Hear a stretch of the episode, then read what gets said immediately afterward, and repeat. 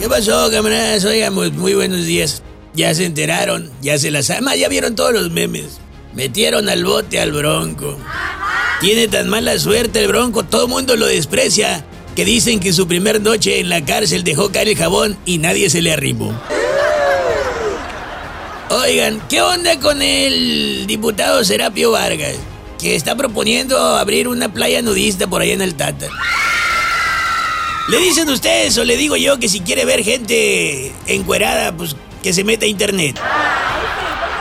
Fíjate, lo que le hace falta a Sinaloa, una playa nudista.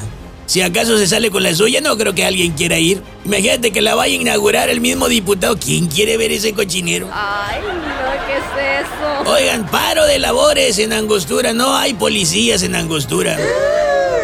Tras el paro, la sensación y percepción de seguridad que tenían los angosturenses era exactamente la misma que cuando no estaban haciendo paro.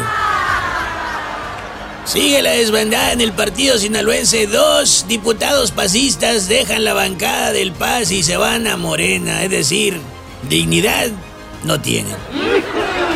Lo que quiere decir que dejaron de lambisconear en una parte para irse a lambisconear a otra. Dice el rector de la UAS que no reconoce ningún adeudo con el SAT.